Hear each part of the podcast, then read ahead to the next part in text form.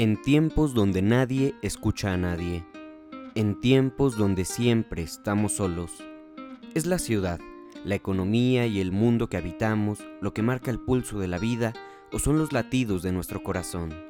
Habrá que declararse incompetente en todas las materias del mercado, despejar y regalarnos un momento para escuchar las ausencias e intentar entender nuevas ideas en toda su vastedad. Yo soy Ezra Alcázar y les invito a que nos acompañen en esta conversación relajada, sincera y libre que admite todas las ideas y provoca el debate sin límite de caracteres. Bienvenidas y bienvenidos una vez más a Sin Límite de Caracteres, este podcast donde intentamos escapar de las cadenas que la velocidad efímera de las redes sociales nos imponen para poder debatir y conversar temas que normalmente se quedan en la polarizada discusión de los dedos vociferantes y omiten la profundidad. Uno de esos temas, sin duda, es el machismo, y algo que quedó muy claro después de la explosión del mito escritores el año pasado fue el machismo en el universo cultural, no solo en México, sino en el mundo entero. Pudimos ver discusiones y linchamientos en redes sociales, pero nos faltó debatir la necesidad de cambiar desde lectoras y lectores las dinámicas de género en nuestros libreros. Hasta hace unos años, debo aceptarlo, mis libreros tenían un porcentaje de mujeres aproximadamente del 10%. Hoy, tal vez esté cerca del 30 o 35, lo cual es todavía insuficiente. Es por eso que el día de hoy conversaremos con la escritora ecuatoriana María Fernanda Ampuero, quien hace unos años publicó en la genial editorial Páginas de Espuma Pelea de Gallos, un libro espectacularmente inquietante de cuentos. María Fernanda es una feminista militante que ha declarado tener libreros en su casa donde solo hay literatura escrita por mujeres y que también ha sabido centrar en el debate la necesidad de hacer más paritario el mundo cultural sin que se convierta en una dinámica de cuotas y ultracorrección política. Bienvenida María Fernanda, bienvenidas y bienvenidos los escuchas. Yo soy Ezra Alcázar y que inicie la conversación sin límite de caracteres.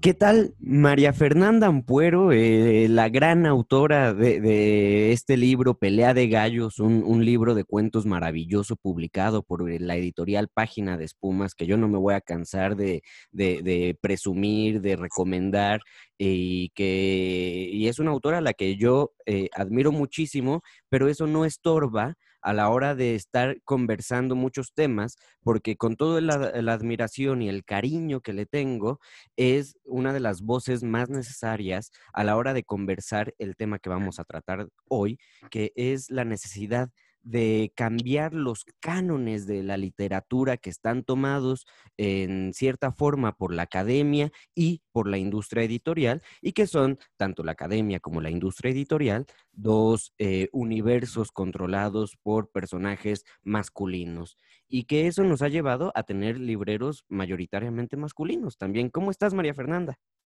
Hola, ¿qué tal, querido? Este, bueno, no sé, no, es, difícil responder esa pregunta, pero bueno, estoy es cosana, mi familia está sana, mi mamá está viva en medio de una situación muy, muy complicada para la gente de tercera edad en Ecuador. Así que creo que, como dicen los españoles, me doy con un canto en los dientes, que a pesar de que suena horrible, significa que es, que bien. este, porque, porque hay mucha gente que no puede decir eso, ¿no? Entonces, creo que es, creo que hay que llenar de energía positiva el, aire, eh, las ondas, la radio, los podcasts y decir, eh, estamos bien, estamos bien, mi mamá está viva, yo estoy viva, mis hermanos están vivos, estamos bien. Estamos bien y podemos leer, que, y podemos leer y podemos pues escribir. Y yo ahorita me estaba acordando de una declaración que te escuché en la Feria Internacional del Libro de Guadalajara, donde hablabas de cómo acomodabas tus libreros y cómo dentro de tus libreros que eran una revancha hacia el canon literario, solamente tenías mujeres. Cuéntanos cómo fue esta decisión, cómo llegaste a esto, porque yo sé que no solamente lees mujeres, eh, admiras a Vallejo, por ejemplo, ¿no? Que, fue un, personajazo. Entonces, cuéntanos cómo hiciste esta decisión de crear tu librero de mujeres escritoras. Mm. Bueno, yo tenía, nosotros en mi casa teníamos libreros, obviamente, eh, en la casa en la que crecí, que eran los libros básicamente de mi papá, y no te exagero al decirte que menos del 1% de los libros que había en ese librero, además por los temas que leía mi papá, eh, eran escritos por hombres, con lo cual crecí con un fondo de pantalla, digamos, de eh, libros escritos por hombres solamente. Eh, de hecho, me parece recordar que en una colección de aquellas vino un libro de Virginia Woolf que se llamaba Flush, me parece, y cuando yo fui adulta me di cuenta de que de toda una colección, que eran 100 obras básicas de la literatura, eh, estaba solamente Virginia Woolf, ¿no? Eh, y además de eso, yo estudié literatura, con lo cual eh, hay un, hubo un canon que me, que me instalaron en la cabeza por parte de la academia, que también, empezando desde la literatura grecorromana, hasta la literatura más contemporánea, eh, todo era básicamente escrito por hombres, salvo y la literatura ecuatoriana mm, ni hablar. O sea, la literatura ecuatoriana, el canon de la literatura ecuatoriana es 99.9.9 hombres. A pesar de que tenemos a gente como Alicia Llanes Cosío o como Lupe Rumazo, de una generación eh, que tendrá ahora 80, 90 años, que eh, son para mí mucho mejores que, eh, que muchos eh, libros ecuatorianos que han entrado al canon sin ningún problema. entonces, estudié literatura, leí básicamente a hombres. Yo debo reconocer que tuve enormes profesoras que fueron las que me empezaron con el, el, bichito del feminismo y pude saber que existían estas escritoras, porque lo que le pasa a mucha gente es que ni siquiera sabe que existen, o sea, ni siquiera tiene este, esta discusión que estamos teniendo tú y yo, es una cosa de la que no te planteas, ¿no? La gente se queda siempre muy, muy impresionada cuando les digo, eh, piensen, o sea, traigan su biblioteca mentalmente a este momento y piensen cuántas mujeres tienen allí, ¿no? Em, es un ejercicio que no se hace y mis profesoras, afortunadamente, sí que lo hacían, con lo cual eh, justo el otro día recordaba, yo leí eh, en la universidad, que, cosa que no estaba en el pensum, eh, gracias a mis profesoras, a Rosario Castellanos, a Sor Juana, a, Julia Cristeva, a las primeras feministas, a Virginia Woolf, a, Mary Shelley, etcétera, etcétera, y a las escritoras ecuatorianas. Pero eso era una decisión de mi profesora, eh, una decisión vital de ella, una forma de activismo, pero que no tenía nada que ver con el pensum obligatorio. O sea, mm, si ella no hubiese tomado estas decisiones, si ella no hubiese hecho hincapié en que em, estuviera Yursenar o Durá o, las autoras, no hubiesen estado y no pasaba nada. Em, entonces, eh, yo hace mm, unos cuántos años ya, unos cuatro más o menos, decidí que yo me había pasado, imagínate, yo entré a la universidad a los 18 años, tengo 44, me había pasado demasiados años leyendo solo a hombres y recomendando solo a hombres, pensando que el boom, por ejemplo, era una cosa solamente masculina porque nos robaron la posibilidad de acceder a Clarice Lispector, por ejemplo, em, y que eh, la literatura, por ejemplo, lo de Macondo, esto que hizo, eh, creo que hicieron Fresan y, no, me, eh, no, me, acuerdo del chico chileno, que hicieron esta antología que se llama Macondo, que era como la contrarréplica, como los nietos del boom, también era muy masculina. ¿no? Y entonces esa generación también de Fresan y ellos, eh, más joven Roncagliolo, pero todos estos eh, escritores latinoamericanos de la generación anterior a la mía, eh, también tenían esa, esa, visión, ¿no? Falocéntrica de la literatura. Em, y una cosa que, que, es interesante que hablamos tú y yo of the camera, of the record, es que mm, es, siempre hay una, una o dos eh, escritoras que ponen como el punto de la anomalía o de la, la, excepción a la regla, ¿no? Estoy pensando, por ejemplo, en la Jocampo, en, en, en el momento de Bioy y Borges y todos ellos, em, pero era una cosa como, sí, como anómala, ¿no? Como Elena Garro escribiendo eh, también, ¿no? Como, ay, ella también escribe, ¿no? Bueno, Octavio es el que escribe. Exacto, eh, eh, es la compañera de Octavio Paz y por otro lado son las compañeras ricas que acompañaban a, una era pareja de Bio y la otra, bueno, la fundadora de la revista Sur donde publicaban estos hombres. Como mecenas, como, como tal vez como la, la, un poco la musa, ¿no? La, la, mujer está muy bella y muy guapa que estaba en las, en las tertulias literarias y que, bueno, hacía su poesía y sus cositas, ¿no? Em, entonces, yo me di cuenta de que si, si nosotras, las que nos damos cuenta de esto, valga la redundancia, no em, hacemos una diferencia en el momento de las recomendaciones, porque claro, tú no puedes eh, tumbar el sistema editorial, tú no puedes tumbar, tú no puedes eh, demoler todo el sistema de un día para otro, tú no puedes hacer que eh, los críticos literarios, por ejemplo, se, asuman su machismo. a la vez. Eso no se puede, tú no puedes, yo qué sé, los grandes, no voy a decir nombres, pero estoy segura de que sabes de quiénes hablo. Eh, los grandes eh, preceptores de la literatura en América Latina, los que escriben en letras libres, los que escriben en Babelian el País, los que escriben en, el Cultural del Mundo eh, y en todas nuestras revistas latinoamericanas, pues son señores, ¿no? Son señores, no tienen la culpa, pero son señores. Y entonces normalmente los señores leen a señores. ¿Por qué?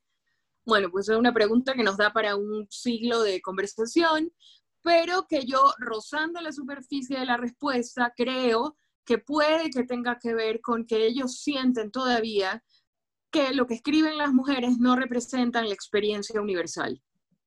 Que las mujeres escribimos sobre cosas que nos pasan a las mujeres eh, con un punto edulcorado de más y em, que lo, la verdadera literatura toca temas universales, tales como, por ejemplo, la guerra. Y eh, una reflexión que yo hago constantemente es el tema universal, ¿cómo hacer la guerra y no la maternidad?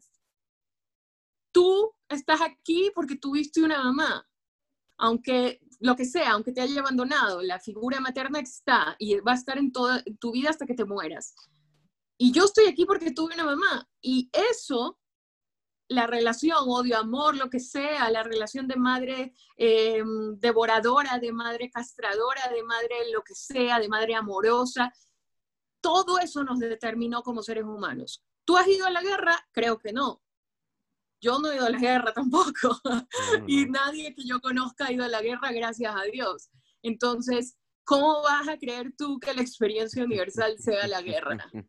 Me, impacta de verdad muchísimo y que los hombres sientan que no tienen nada que ver cuando hablamos de maternidades, por ejemplo. Este, es, muy loco. Fíjate que acabas de decir algo que me interesa mucho eh, explorar y creo que yo eh, eh, es el, uno de los puntos más álgidos de, de, este tema en cuanto a si en es necesario, sí, asumir ese machismo que, que, estabas mencionando, o es que tampoco tienen o, no hemos sabido tener una capacidad de miras que no piense solamente en, tipos, ¿no? Eh, yo me acuerdo mucho una conversación que, que tenía con, con Clara Obligado, entonces conversábamos sobre diferentes tipos de cuentos y yo, pues sí, no, pues es que vio y claro, y Chekhov y todo. Y, ella llegó a un punto en donde me dijo, pero no has dicho ninguna mujer, ¿no? y están estas y estas y estas que también lo han...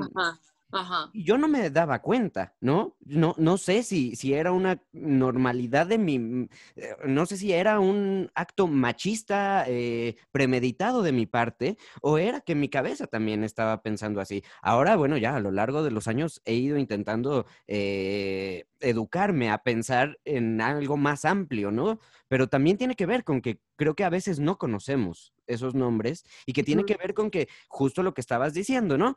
Se le sigue ocultando, pero no sé si es premeditado y eso sí me interesa conversarlo. Eh, ¿Se puede decir acto machista cuando no está planeado? O sea, es que, es que, digamos, hay que ir a la fuente, ¿no? Este, hay todo un sistema eh, eh, del, sistema editorial machista, parte de la selección. O sea, tal vez no es solamente que tú eh, no conozcas cuentistas, pero que hay eh, la misma cantidad de, mujeres cuentistas que de hombres. No, porque no están publicadas. Entonces, eh, o no están reeditadas, o no salieron de su país. Justamente aprovecho también para hacer el momento publicitario. En las próximas publicaciones que va a ser Páginas de Espuma, está un libro de relatos que recoge cuentistas latinoamericanas que fueron olvidadas en su propio país, que nunca más fueron editadas, que fueron editadas poco y mal, que tuvieron un tiraje de 100 ejemplares y que los libros ya no existen, eh, que forma parte de esta colección Vindictas que está haciendo la UNAM. Entonces, me llena de mucha alegría es eso, porque, por ejemplo, en el caso de las cuentistas ecuatorianas, eh, es imposible que tú las conozcas. Es imposible, o sea, ahí sí no te voy a culpar, pero sí voy a culpar al sistema, porque eh, los señores que eh, decidían quién publicaba o decidían a quién elegir en las, para los premios o quién nos representaba en el extranjero o quién, a quién valía la pena reseñar su libro en una revista importante, internacional, eh, o un paper o lo que sea, esas personas hacían un proceso de selección machista. Entonces, obviamente tú no las conoces, tú no conoces a una cuentista ecuatoriana antes de no sé quién decirte, tal vez Gabriel Alemán, pero Gabriel Alemán tiene 40 y creo que 40, pocos años más que yo. O sea, eh, ¿dónde están las, las cuentistas ecuatorianas en 200 años de historia? ¿Sabes? Eh, y si tú no las conoces es porque hay todo un sistema perverso que eh, no les dio su lugar. Y a mí sí me parece que eso, eh, aunque quizás el lector de hoy, alguien como tú, no tiene la culpa, sí, sí creo que hay una responsabilidad en, en, en, el, en la, la, complacencia, digamos, en la vagancia a la hora de elegir eh, las lecturas. Porque, mm, porque, porque basta una, una búsqueda, ¿no? Si tu, si tu pasión es, es la, la fantasía o la ciencia ficción o la, novela, o la novela histórica, o hay mujeres escribiendo todo eso. Fíjate que justo te voy a dar un ejemplo, este, que es una cosa que le doy vueltas hace tiempo. Eh, te voy a enseñar. Em, en la casa en la que vivo, que no es mi casa, eh, hay una colección de Seix Barral que eh, se llama Obras Maestras del siglo XX, ¿no? Que es esta. Y me parece que son 100, me parece que son 100 libros. Entonces, por supuesto, yo he hecho mi proceso de Sherlock Holmes de contar cuántas mujeres hay. Y hay cuatro. Ala. Que son Mercury Durá, eh, Catherine Mansfield, que las tengo aquí además, Carson McCullers, Mansfield, Duras, y me falta una que no sé si, si es que no hay o si es que yo la he traspapelado. No, hay dos de... Ay, no, creo que Yursenar y Duras. Y ya está. Entonces, tú tienes este tipo de cosas, ¿no? De obras maestras, tú haces este tipo de cosas. Esto es un proceso de selección que hizo alguien, ¿no? Como lo que hizo Harold Bloom. Claro. Harold Bloom más machista que nadie. Entonces, eh, creo que el lector, como yo, yo valoro mucho al lector y valoro mucho eh, la, lo que hacemos los lectores por los libros, que es básicamente lo que sea. O sea, aunque no tengamos para pagar el alquiler, aunque em, tengamos que rogarle a algún amigo que nos traiga de España alguna cosa, eh, bueno, hacemos lo que sea, ¿no? Por los libros que queremos leer. Entonces, me parece que aquí no hay inocencia. Aquí me parece que no hay inocencia. O sea, si tú eres consciente de que el 50% de la población no está representada en tus lecturas y no está representada en, la en tu biblioteca, es que el 50% de la experiencia humana no la has leído, ¿sabes? Entonces, eh, así como de repente piensas, wow, me falta Primo Levi porque quiero saber la experiencia de la gente en el campo de concentración, o me quiero leer eh, a, yo qué sé, a um, Huxley porque quiero saber de la ciencia ficción del mundo feliz, bla, bla, bla. Pues lo mismo es aquí, ¿no? O sea, también es un tema de comodidad que, eh, que no nos podemos permitir los lectores. Claro, o sea, evidentemente no somos eh, un, campesino en la época zarista eh, previo a la Revolución Rusa, pero seguimos leyendo eh, a Tolstoy, ¿no? Entonces... Así es. ahí está la onda de por qué no voy a leer un libro, por ejemplo, como el nuevo libro de Jasmina Barrera, ¿no? Esta línea negra, ¿no? De, que es absolutamente la maternidad, ¿no? Eh, pero Ahora, ahora que estabas diciendo de, esta, eh, de, la serie Vindictas, eh, y esto me parece importante, es ahora cómo, cómo se han hecho las políticas editoriales que, que pretenden ser paritarias para, digamos, resarcir el daño, por así decirlo, pero, y, y eso es lo que me, me causa un poco de, escosor, ¿no? Porque yo creo que así como no debería de existir a la hora de crear una colección, una onda de, bueno, tengo que poner a todos estos güeyes, ni tengo que poner, tampoco tengo que poner a todos estos güeyes ni a todas estas mujeres, sino que tiene que ser una cuestión solamente de, de calidad literaria. Y creo que estamos llegando a un punto en donde las políticas editoriales se quedan dentro de la corrección política para cumplir con una cuota que tienen que cumplir antes de que los linchen en las redes sociales. Fíjate que, por ejemplo, si fuera Juan Casamayor, que es mi editor y además su nombre, que quien, quien te tuviera que responder esta pregunta, estoy segura que siendo Juan como es pequeñito y súper dulce, eh, se cabrearía un poco y te diría que es casi ofensivo pensar que él eh, lo que quiere es satisfacer una necesidad histórica o del Me Too o de este momento eh, del feminismo tan, tan potente, en lugar de mantener, como hace hace 20 años, un catálogo impecable, ¿no? Eh, eh, Entonces... Es que esto que acabas de decir es bien interesante porque yo creo que no es lo mismo pensarlo en una editorial como Páginas de Espuma, que toda la vida ha tenido un catálogo que no se dedica a, no sé, se dedica a eso, a, publicar eh, maravillas espumosas, a, publicar cuentos, a, publicar libros que son buenos todos, ¿no? Eh, todas y todas, todos los libros que publican. Y puedo decir lo mismo de una editorial, por ejemplo, como Antílope. ¿no? O e, este tipo de editoriales. Pero vámonos a los, eh, yo, yo, yo, estoy pensando en otras editoriales, ¿no? Yo a las editoriales eh, bien hechas las conozco y esas no, no, no creo que lo hagan nadie por una cuota o porque los vayan a linchar pienso en otras editoriales, pienso en las editoriales que han existido toda la vida. Decía Seix Barral, ¿no? Eh, de, esta, de esta colección, gigantesca. Si yo me pongo a ver igual los, los catálogos de una editorial como Random House, ¿no? Eh, que llevan miles de años existiendo, bueno, no miles, un montón de años existiendo, bueno, sí puede uno encontrarse esos problemas. Y ahí es donde me, me asusta un poco, ¿no? Hace un par de años eh, me acuerdo de una feria de libro eh, aquí en México, nos llamaron una mañana así súper temprano y me dijeron, oye, Ezra, eh, ¿a quién podemos invitar para que presente tales y tales libros? porque necesitamos que haya una mujer en cada mesa. Y yo, ah, chinga, ¿no?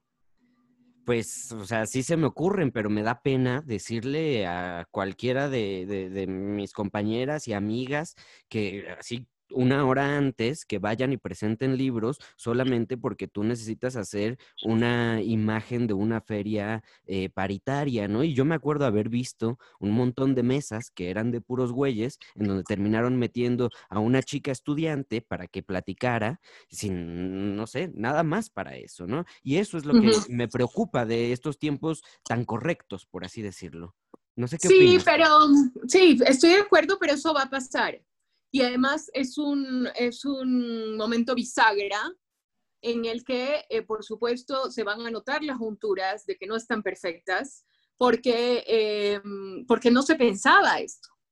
Nunca se pensó que hacer un encuentro eh, de cualquier cosa, de indigenismo, de literatura, de biología, de, de lo que sea, de arquitectura, no se pensaba que dónde están las colegas, ¿no? Em, entonces, yo no creo, obviamente no creo en las cuotas. Lo que sí creo es que eh, vivimos en un mundo en el que hay hombres y mujeres, somos el 50 y 50, y eh, creo que queda eh, patuleca, como decimos aquí, o floja la mirada sobre el mundo si no están representados ambos sexos, porque el mundo lo compartimos. Entonces, creo que, como te decía, este es un momento bisagra en el que la gente hace este tipo de estupideces, porque se está dando cuenta, ay, como dicen ustedes, ay, no mames, no invitamos a ninguna mujer. Pero eso no va a pasar dentro de cinco años, porque ya van a decir, ¿te acuerdas el año pasado que hicimos el estúpido y tuvimos que subir a una eh, estudiante a última hora? Este, este año, hey, tenemos que hacer la lista bien, y invitar a las mujeres con tiempo y asegurarnos de que, de que digamos, sean expertos en el tema que estamos tratando, eh, expertos y expertas, ¿no? Entonces, sí que creo que, eh, y que hay una obsesión también, que también creo que es por el tema bisagra, ¿no? Por el espíritu de los tiempos, eh, de, no, pero ella no es tan buena, no, no, pero, pero sus libros no son tan buenos. Ay, por favor, como que si nunca has subido a un panel a un tipo mediocre. No me molestes. O sea, que todas las mujeres tienen que ser, este, no sé, Mariana Enríquez, eh, y, y, por favor, o sea, no todos los hombres son Mariana Enríquez, de hecho, no sé cuál es el hombre Mariana Enríquez, ¿sabes? Entonces, eh, me parece que hay como esta cosa de invitamos a las mejores mujeres, a las más brillantes, a las más talentosas, y tienes un montón ahí de, tipos que, no valen un centavo, em, porque simplemente así ha sido toda la vida, ¿no? Ha sido hombres brillantes y hombres no tan brillantes, y hombres regulares y hombres mediocres, eh, pero solo aceptan las mujeres más brillantes. Eso no entiendo, o sea, este, no, no, no, no, insisto, creo que tiene que ver con este momento que estamos viviendo, ¿no? Este, de que, de que todas las mujeres un poco tienen que ser como rock stars, ¿no? Como necesito que esté fulana, Samantha Schweblin, no sé qué, em, o Margaret Atwood para irnos a la locura. Em, bueno, no, ¿no? O sea, si tienes ahí sentado a fulano, pip, pip, pip, pip, ahí están los nombres dichos. o sea, no, eh, tenemos que aceptar eh, que, creo también que hay una cosa como muy visceral de, em, de decir, ¿por qué tengo que invitar a mujeres a todas las mesas, a todos los temas? ¿No? Em, ¿Por qué eh, tiene que ser obligatorio que haya una mujer? Bueno, no es obligatorio, lo que pasa es que te vas a perder el 50% de la, de la visión sobre el mundo. No, si vas a escribir sobre, por ejemplo, si vas a hacer un panel sobre urbanismo y em, ciudades habitables y no pones a una mujer que te va a decir que yo uso tacones en la ciudad y es una putada. O em, te va a decir, yo llevo a los niños, pues, llevo un carrito. Entonces, todo este tipo de cosas. Fíjate, el otro día veía un documental y una cirujana plástica decía que en todos los eh, foros y paneles sobre Em, eh, cirugía plástica de las mamas, eran todos hombres. que las cirujanas plásticas sentadas abajo diciendo, ¿qué es este delirio? O sea, claro, por eso se, decía ella, por eso se pusieron de moda estas chichis inaguantables que ahora la gente se está quitando porque no soporta, porque no, porque no es, tú no has llevado las chichis, digamos, ¿no? Entonces, eso es un delirio. Pues lo mismo con hablar sobre reproducción asistida, sobre aborto. Yo creo que te pierdes. Yo creo que no es una cuestión solamente de imposición casi dictatorial y futurista, ¿no? De las mujeres somos mejores y. No, es una cuestión también de pérdida, porque te pierdes la visión que yo tengo sobre el mundo, la visión que yo tengo, por ejemplo, sobre la novela policíaca. Y créeme que en un panel eh, sobre novela policíaca tenía que estar Agatha Christie. Claro. No, no y por decir a la que fue la más conocida, digamos, ¿no? Eh, exacto, exacto, porque Mansfield también escribía policíaco. Sí. Entonces, eh, o en terror, pues, ¿cómo vas a hablar de terror sin, sin, sin mencionar que la, la, que creó el primer monstruo más brutal que existe es Mary Shelley. La mamá de todos los monstruos. La mamá de todos los monstruos. Entonces, eh, no, insisto, no creo que es un tema de cuotas. Creo que, y por ejemplo, si tú me hablas de las grandes editoriales y que las grandes editoriales que mandan a hacer, ¿no? Como, ¿qué está de moda? Está de moda afroamericanos que escriben sobre homosexualidad. Búscame un, un afroamericano gay, ¿no?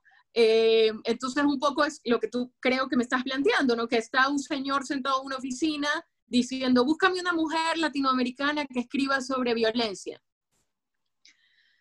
Mira, puede ser que en este momento eso sea un fenómeno eh, coyuntural y un fenómeno eh, de marketing.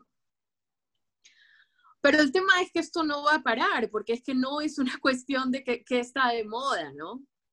O sea, no es que, está de moda, eh, ahorita están de moda los, las naves espaciales, es que somos las mujeres, el 50% de la población, que además escribe sobre naves espaciales, ¿entiendes? Entonces, creo que eh, simplemente lo que les genera a mucha gente, a los organizadores de eventos, por ejemplo, les genera esta, esta mm, como bronca, es porque las, el status quo está marcado para discriminar a los indígenas, a los afros, a las mujeres, a los homosexuales. Pero en el momento en el que todas nuestras batallas se vayan eh, convirtiendo ya no en batallas, sino en la normalidad, no va a ser necesario que te rompas la cabeza pensando a qué indígena meto aquí. ¿Sabes? Porque va a ser normal, nadie va a decir, ay, ¿por qué es la cuota indígena? La gente va a decir, claro, Yasnaya, porque es una genia. tenemos que tener a, a Yasnaya aquí porque cuando habla la gente se queda boquiabierta. Entonces, este, siento que es lo mismo aquí. Yo sí siento, y no sé si tú lo sientes que, que vas a ferias de libro, por ejemplo, Guadalajara, pero yo sí siento que en los últimos años eh, Guadalajara se ha enriquecido en lugar de empobrecerse, porque, porque está ahí Emanuel Carrer, no va a dejar de estar Emanuel Carrer, no ves que van a, dejar de invitar a Carrer porque invitan a María Fernanda Ampuero, por Dios, ¿no?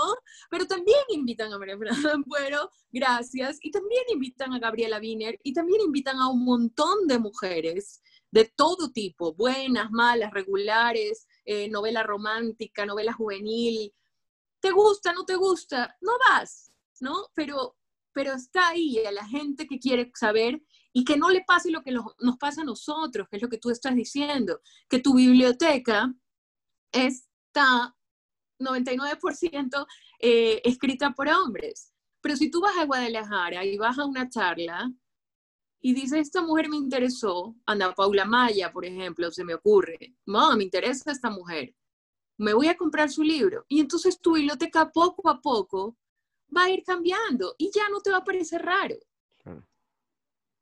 Eh, Eh, fíjate que dijiste algo bien padre hace rato cuando, cuando te preguntaba el tema de las políticas eh, editoriales, ¿no? Y que mencionaste a, nuestro querido Juan. Porque también hace unos días tú tuiteabas de cómo habías pasado la vida mandando tus textos para que los leyeran tipos que se creían muy inteligentes, ¿no? Y que, pues, no sé, no, no le ponían tanta atención. Y creo que al final fue un tipo que no se creía inteligente, sino que en realidad es inteligente, el que logró publicar tu gran libro, ¿no?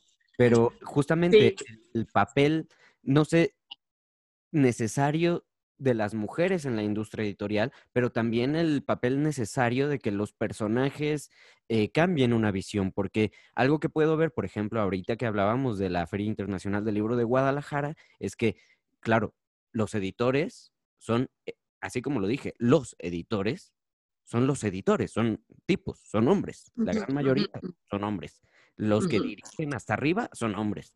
Después, claro, sí, están otro, otros, otro nivel abajo de editoras y editores y toda la, parte que se dedica a hacer medios es, digamos, es 95% de mujeres, ¿no? Entonces las mujeres sirven para hacer relaciones públicas, pero los hombres somos los que dirigimos las, las editoriales, ¿no? Eso también me gustaría conversar contigo, porque estamos hablando de una inercia que existe, pero a veces salen eh, hombres que en realidad son inteligentes como Juan. Bueno, mira, yo tal vez les, les vaya a sonar una aberración lo que voy a decir, pero para mí hay hombres, hombres y hombres, mujeres. Okay. es terrible, es terrible, ya sé. Eh, cuando digo hombre, hombre, no me refiero, o sea, no, por supuesto, eh, que ninguno de tus oyentes piense que tengo esta tontería de que los hombres eh, no valen ni me interesan, porque de hecho es todo lo contrario. Yo mis hermanos, tengo hermanos, hombres solo, em, y, he tenido parejas y, en fin, o sea, no es una posición de ustedes contra nosotros. De hecho, es una posición de todos nosotros juntos contra los, perdón, hijueputas que nos, que nos arruinan la vida, ¿no? Que arruinan el mundo. Em, me refiero a un hombre como Juan, por ejemplo, o como Antonio Artuño, que fue uno de mis grandes padrinos a la hora de, recomendarle a Juan que me leyera.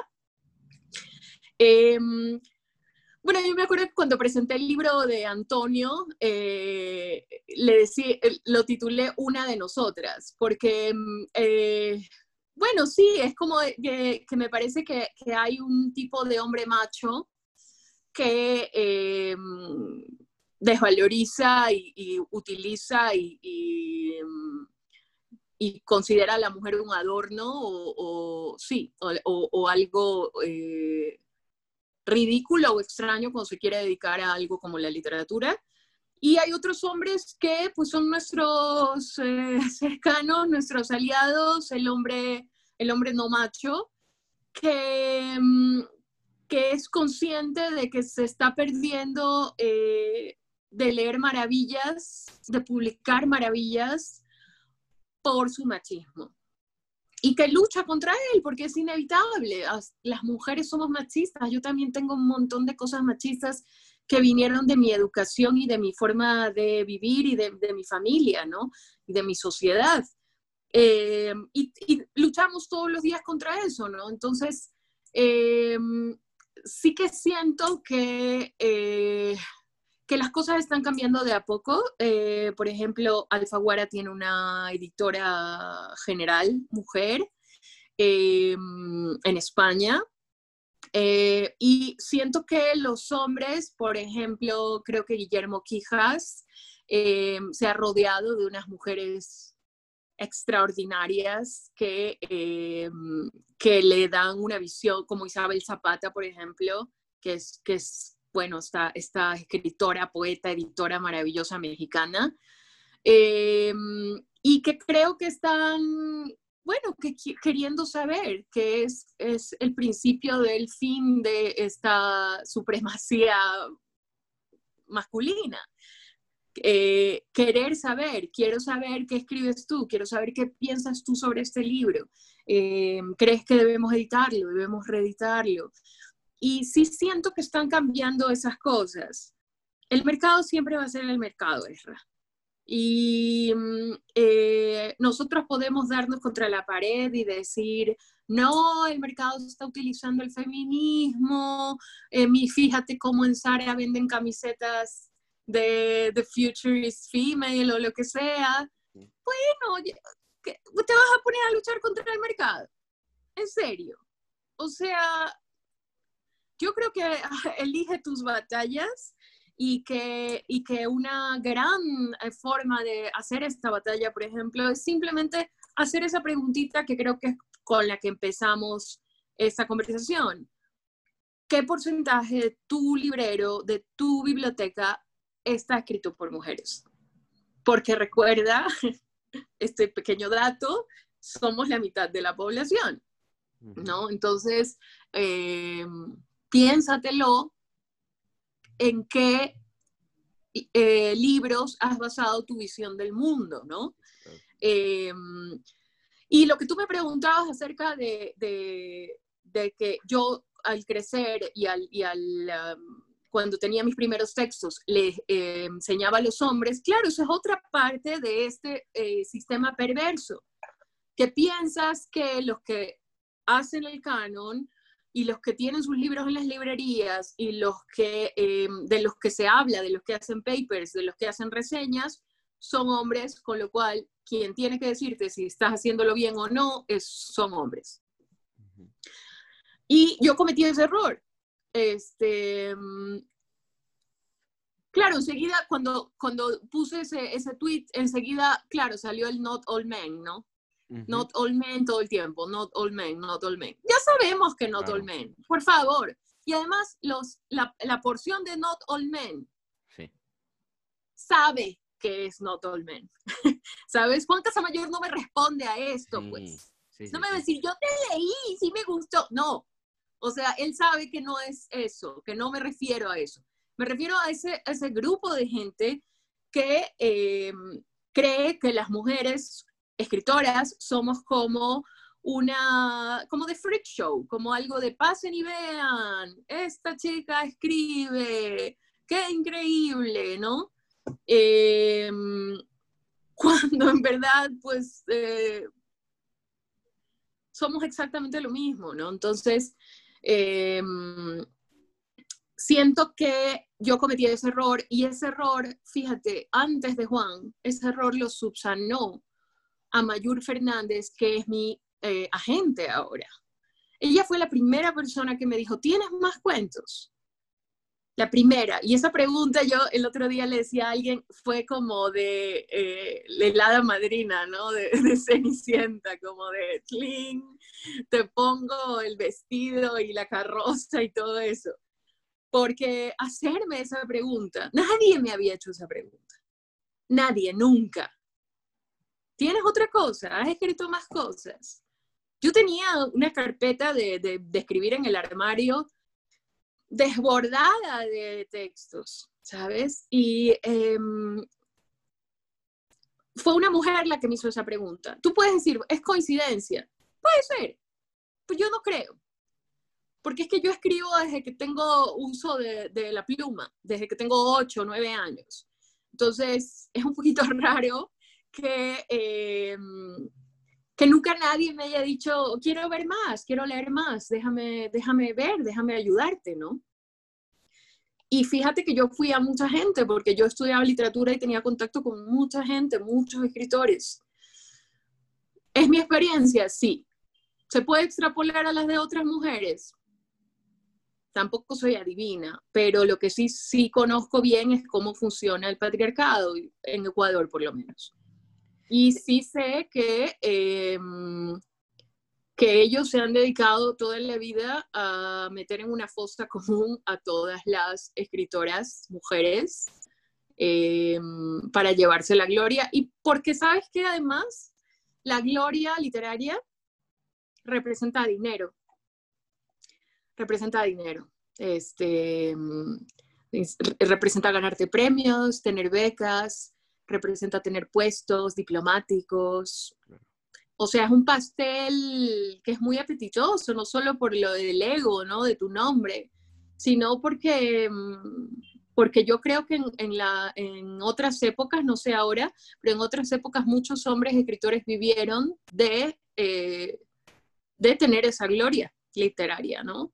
Y, y, no sé, y claro, es un pastel que no quieres compartir, pues.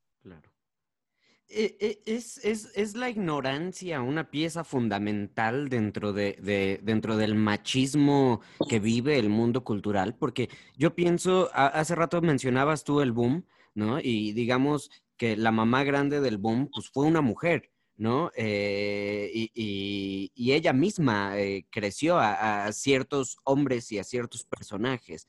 Eh, no sé si, si por machistas y por ignorancias y porque eran las reglas del mercado, ¿no? Y ahí juntaría si, si el tener mujeres garantiza que exista una igualdad dentro del mundo cultural. Mm, es una, es una pregunta súper buena y súper complicada que no sé hasta qué punto yo puedo responder con mi talento, mi mediana comprensión, mi materia gris, pero em, yo creo que las cosas se regulan, eh, insisto otra vez en lo que te decía antes, yo siento que este es un momento de perplejidad para mucha gente, no solo hombres, sino mujeres también, ¿no? organizadoras de eventos, organizadoras de, mm, digamos, que llevan las relaciones públicas, que, todas las mujeres que trabajan ah, concretamente en el mercado editorial, pero está pasando en en todos los, los eh, todas las situaciones de, la humanidad, en todas las academias, en todos los trabajos. Eh, creo que este momento de perplejidad va a pasar y lo que va a quedar es, pues ya sabes, ¿no? el, el colador de la, de la, del tiempo. El colador del tiempo es implacable, implacable. Eh, lo que pasa es que lo que llamábamos colador del tiempo hasta ahora, hasta estos días, hasta hace cinco años tal vez, eh, eran unos señores, ¿no? Haciendo canon, ahí con su colador, y solo pasan los amigos. Eh, pero, pero ahora como no, como, como no lo permitimos, digamos, es que es impensable. Tú no puedes, eh, tú no puedes, por ejemplo, pensar en la literatura latinoamericana hoy.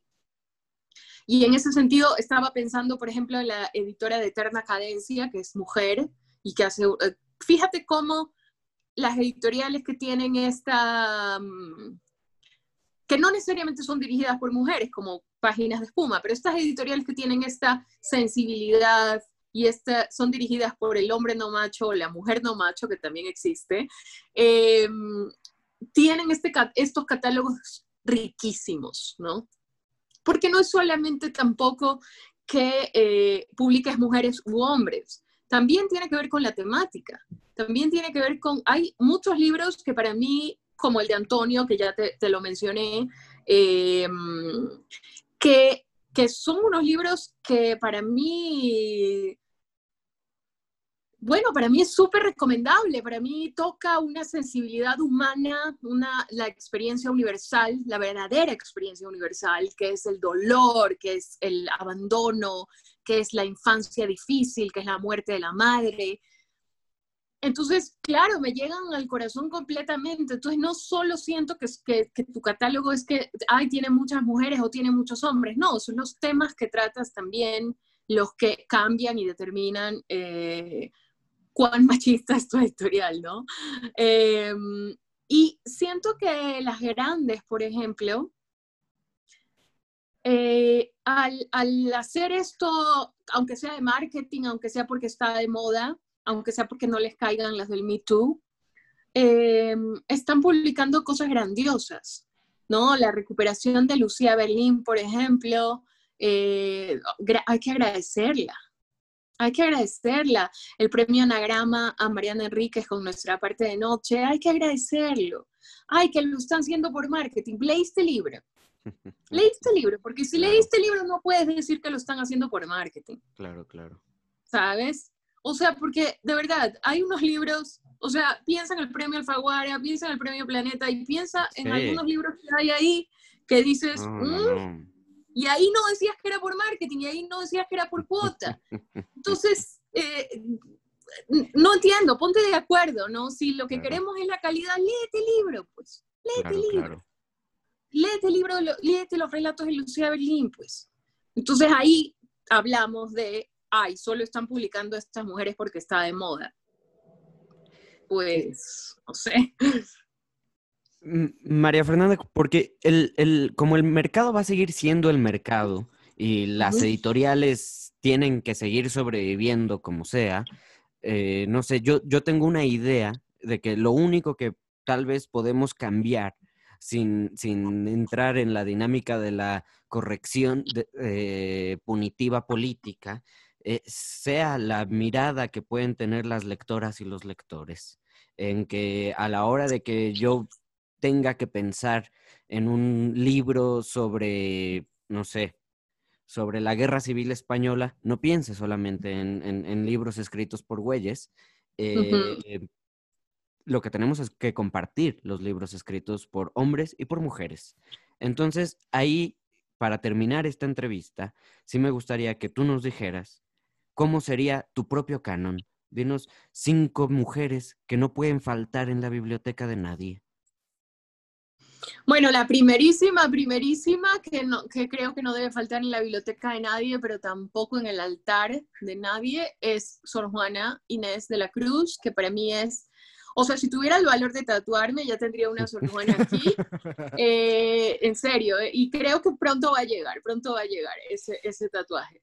Eh, a mí Sor Juana me cambió la cabeza, me cambió, me cambió todo, me agradezco haberla leído jovencita universitaria que la analizamos profundamente. Creo que, bueno, no, no, no tengo suficientes palabras para alabar la poesía de Sor Juan Inés de la Cruz, la verdad. Y ya que estoy en ese momento, no sé si ocuparé uno de los cinco puestos, pero para mí fue muy importante la poesía de Santa Teresa. Eh, fue muy importante porque eh, Santa Teresa bordea lo erótico, y mm, yo en esa época era muy religiosa además, y era eh, esta sensación del placer, eh, del goce religioso, del goce cristiano. Era, no, te encendía los calores adolescentes y, y wow, a mí me abrió, me abrió muchas cosas. Como yo he dicho muchas veces, yo quería ser poeta, con lo cual las grandes poetas eh, fueron las que me, digamos, me, me, me, encandelillaron cuando yo era jovencita. Eh, hay una, para mí siempre me preguntan, ¿no? Sobre cuentistas, porque yo soy cuentista. Y aunque, por supuesto, he leído hombres cuentistas que han sido fundamentales en mi vida, los argentinos, no hace falta decirlo, este, eh, a mí que aunque la leí un poco tarde, no tan tarde, pero un poco tarde en mi vida, me, eh, bueno, me, me, reventó la cabeza Fuegos Artificiales, que es Carson McCullers.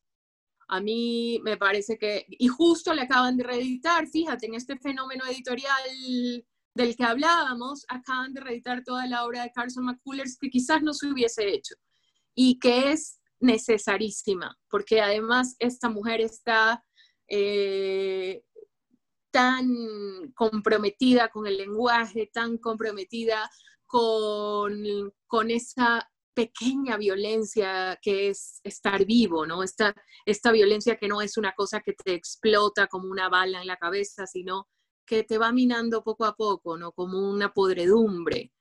Y decir cosas, esta cosa de las, de las em, que tiene como capas, ¿no? Y decir una cosa, parece que no pasa nada, pero la capa de abajo está filtrando y filtrando y destruyendo la casa. Eso para mí es eh, maravilloso.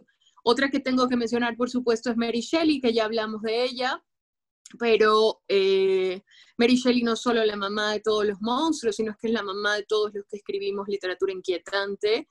Eh, porque además lo que pasa con Frankenstein, además que poca gente ha leído el libro original eh, y conocemos más la historia por, bueno, pues, eh, Boris Karloff y las versiones en blanco y negro.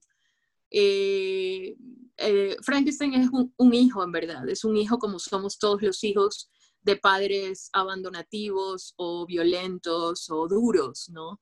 Eh, es un hijo preguntándole a su padre por qué no me quieres, básicamente. Entonces es casi una historia de amor, eh, de amor no correspondido, ¿no? Entonces es una cosa bellísima porque de la creación de un monstruo, Mary Shelley toca un tema que nos duele a todos, que es ¿por qué no me quieres? ¿Por qué si me creaste no me quieres? Eh, así que bueno. Mm, temas universales, lo que decías. Temas universales, exactamente, exactamente, por completo. Y bueno, déjame pensar la última. Voy a, voy a mm, aprovechar eh, el tema de Vindictas, que además, gracias Socorro Venegas, porque Socorro está haciendo una cosa que todas queríamos de alguna manera hacer y no sabíamos muy bien cómo. Y eh, cuando se habla de Vindictas, todas recordamos a las mujeres que hay que reivindicar de nuestros países.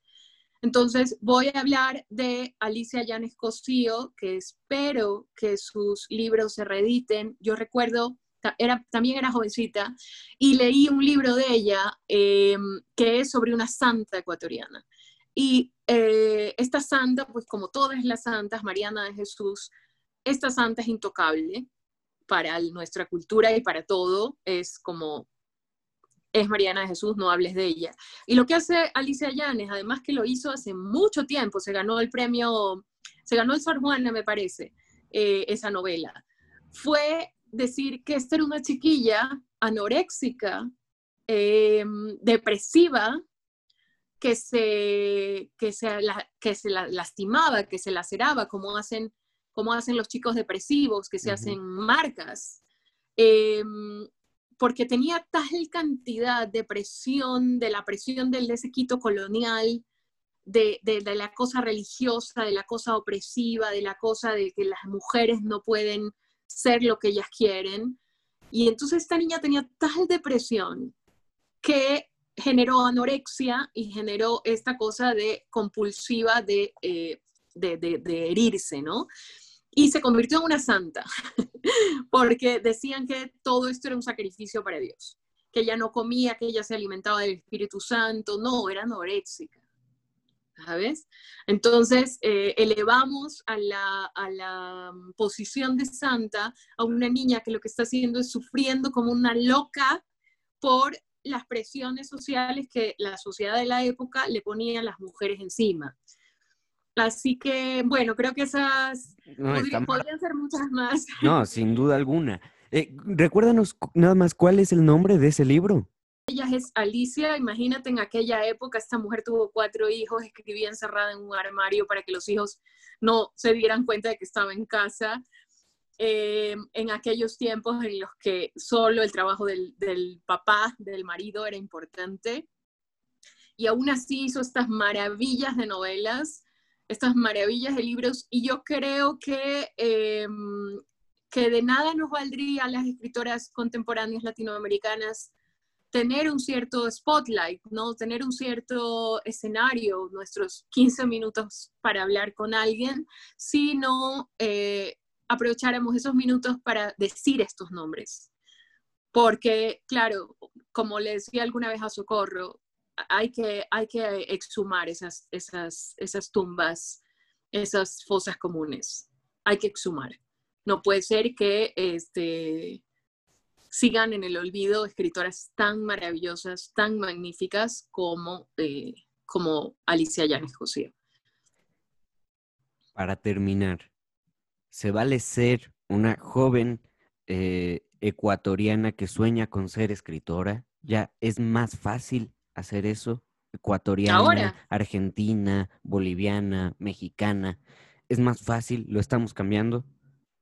Bueno, a mí me ilusiona mucho cuando me invitan a hablar con jóvenes, es una de las cosas que más me gustan en la vida. Eh, la, la, FIL lo sabe, que siempre me lleva ecos de la FIL y yo amo hablarle a los jóvenes y les digo, mira, si una chica del sur de Guayaquil, de Guayaquil, Ecuador, que estoy segura que ni le suena a esa ciudad, del sur, que no le suena ni a los propios guayaquileños el sur. si una chica de clase media de papá, trabaja, de papá que trabajaba y mamá ama de casa, pudo hacer lo que yo he hecho, sin el apoyo de nadie, porque mi papá me dijo, ¿quieres estudiar en la universidad? Trabaja para pagártela, porque hija, mm, mm". o sea, si yo pude, que soy de Ecuador, un país del que nadie sabe nada, ni nosotros mismos sabemos nada, un país que no, que es como Perú, pero sin referencias, sin símbolos, este, pude hacerlo. Tú que estás en México, que es una de las grandes capitales del mundo editorial, tú que estás en Argentina, tú que estás en Perú, ¿cómo no vas a poder? O sea, yo no tengo nada especial, a mí nadie me mi papá no dueño de una editorial, ni, ni, ni me casé con él, no, solamente eh, seguía escribiendo. O sea, yo hubiese podido dejar de escribir a los 21 cuando tuve tantas negativas. Pero seguía haciéndolo. Y, y, mm, sí siento que las nuevas generaciones, eh, como les dan, nos están dando tanta bola a, Mónica Ojeda, a Solange Rodríguez, a Natalia García Freire, a Sabrina Duque, eh, sí siento que hay una, que hay un cambio, sí, sí, me, me, ilusiona, no te imaginas cómo. A mí me hubiera encantado cuando nuestros profesores nos hablaban de, literatura ecuatoriana, todos eran hombres, todos. Y me hubiese encantado que alguien dijera, mencionara este montón de nombres de mujeres, ¿no? Es un fenómeno precioso. Ya se dieron cuenta, amigas y amigos, por qué invité a María Fernanda Ampuero a nuestro segundo episodio porque es necesario debatir estos temas, limar las dudas y buscar un punto central del análisis para que la ignorancia y el machismo por inercia no nos hagan perder ese 50% de la experiencia humana que está en la literatura hecha por mujeres y que ha estado vedada por mucho tiempo para que el statu quo que discrimina a indígenas, afros, mujeres u homosexuales no gane la batalla y la batalla se convierta en normalidad sin cuotas ni ultracorrección política, para que la literatura no dependa de ningún Yo soy Ezra Alcázar y este es mi podcast sin límite de caracteres. Muchísimas gracias por haber dado clic y también, ¿por qué no?, por compartir.